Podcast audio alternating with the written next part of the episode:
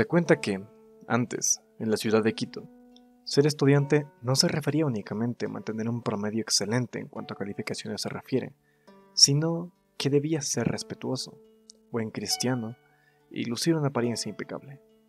Era así durante todo el año lectivo, en el que las exigencias por parte de vecinos y profesores se sentían por igual. Dicen las voces que parte fundamental de la indumentaria estudiantil era la capa del estudiante, misma que nunca podía echarse en falta. Llegado el mes de julio, mes de plenitud, de tónica pujanza, de luces amables, en que es grato sentirse un poco emperezados, mes de calma y de los mejores crepúsculos que nos hacen sentir en el cuerpo un ardiente ímpetu juvenil y da a nuestras pupilas un reflejo levemente melancólico. Reinado del sol que nos quema la piel y pone en nuestras almas ansias de dicha, de paz, de entrega.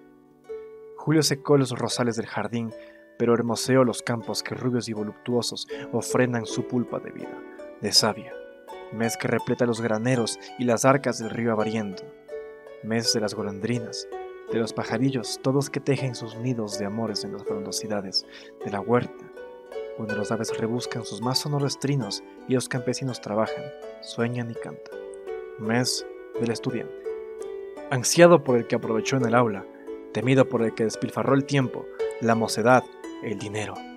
Época de inquietudes, de exámenes, de arrepentimiento tardío de los negligentes, de angustias para esa infortuna que no puede acicalarse con la ropa nueva. Y es en julio de 1798 cuando Juan de la Vega, mozo de 25 años, de noble abolengo, descendiente de españoles arruinados y en orfandad completa de padre, madre y dinero, notó que sus botas de charol, que un día relucieron al sol dominguero, se tornaban cómplices de los dedos curiosos que, rompiendo suelas y cuero, miraban sorprendidos del desigual empedrado de las calles de Quito. Amargó a Juanito tal descubrimiento. Pero, ¿cómo remediar tal desventura? ¿Cómo presentarse a rendir sus exámenes con estas botas desvergonzadas que a lo mejor eh, al extender las piernas se reirían de los adultos profesores? Mal estudiante no fue Juanito, no, aunque bohemio y divertido, nunca faltó a clases. Soñoliento y cansado de la farra, cumplió sus deberes estudiantiles. Esta cualidad le ganó el afecto de sus profesores. Su alegría y desprendimiento le hicieron querido entre sus compañeros. Estaba seguro del buen éxito de sus exámenes, pero no se atrevía a presentarse con un calzado tan deteriorado.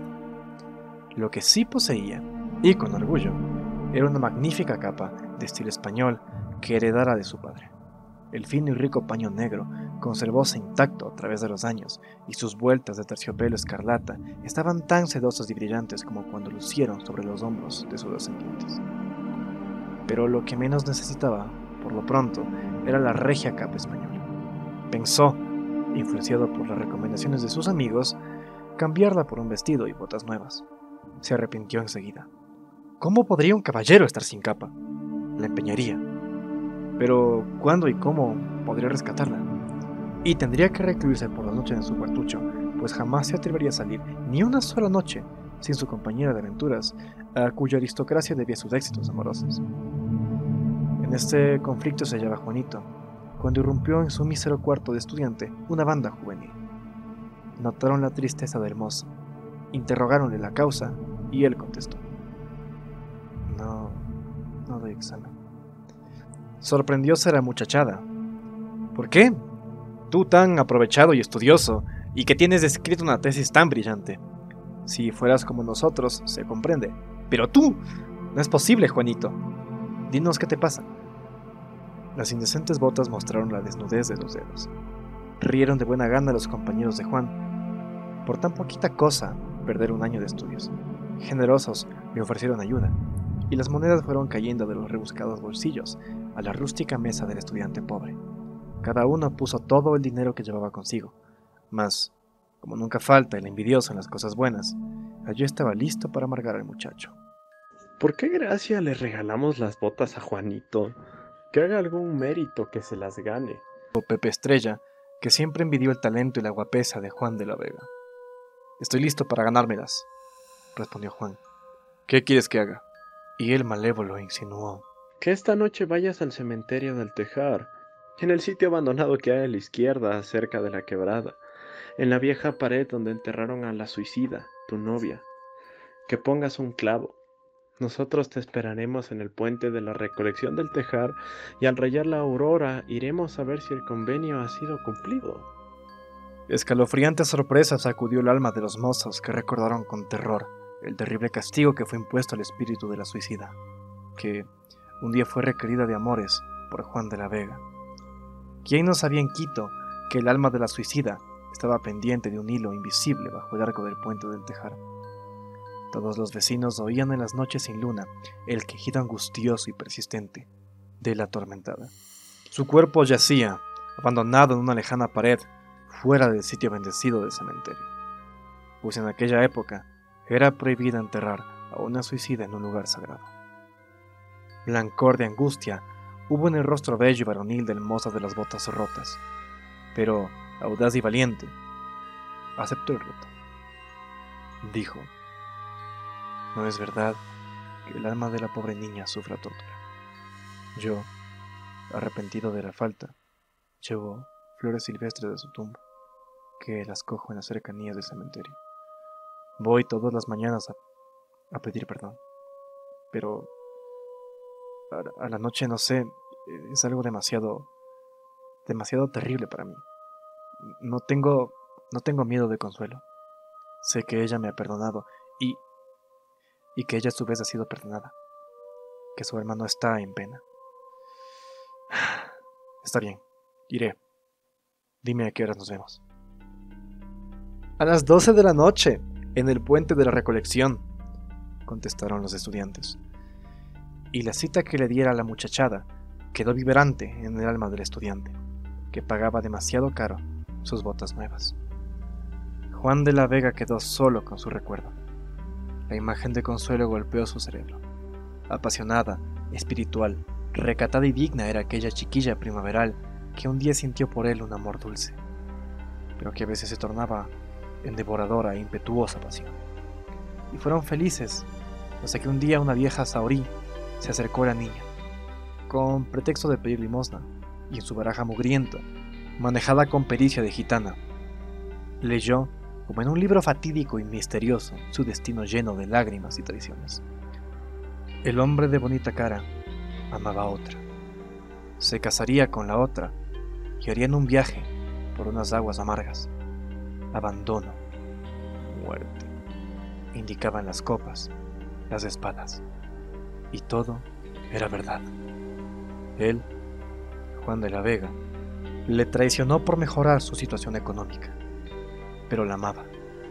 La niña se bebió un veneno, y su almita romántica y soñadora quedó en vilo bajo el tétrico puente del Tejar, como un eterno castigo a pecado de amor. Una, dos, tres, hasta doce. Dieron lentas las horas las campanas de las artísticas torres de la iglesia de San Francisco. No era lunada la noche, pero el infinito estaba cuajado de muchos rutilantes que alumbraban débilmente la dormida ciudad, donde todos los candiles y faroles mataron sus luces pálidas y mortecinas, pues hacía más de tres horas que sonó la queda.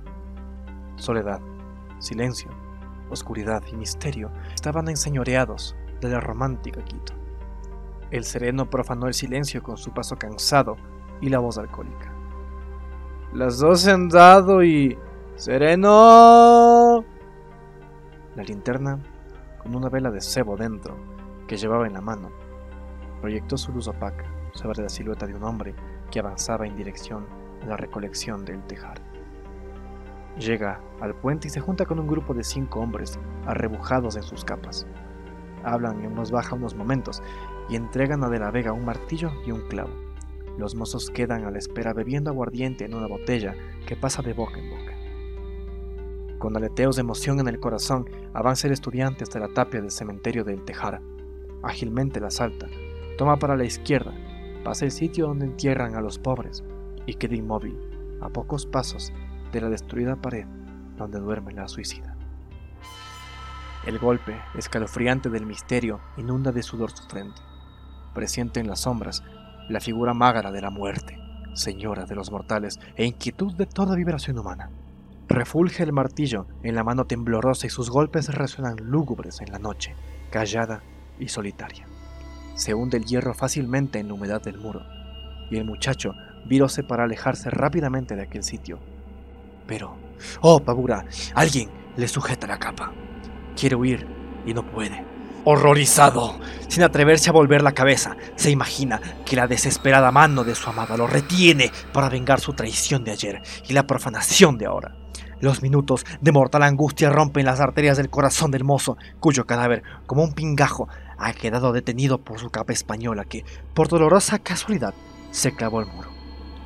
No sería él quien diese fe de dicho acto, sino sus compañeros, quienes al ver que no volvía, presas del pánico que el alma de Consuelo haya vuelto de entre los muertos para cobrar venganza, se internaron en búsqueda de su amigo y lo encontraron sin vida junto a la tumba de la que antaño fuese su amada. Pasan las horas, el viento susurra su eterna canción, moviendo con aleteos de vampiro la elegante capa. A la distancia se oyen las campanas de la madrugada que tristemente tañen el toque de las aves marías en los susurros silenciosos. Muchas gracias por escuchar mi leyenda hasta el final. Si te gusta mi proyecto, me ayudarías inmensamente compartiéndolo. Cualquier cosa que quieras agregar, déjala en la caja de comentarios. Ha sido un gusto trobar para ti hoy. Yo soy el flautista y esto ha sido todo por hoy.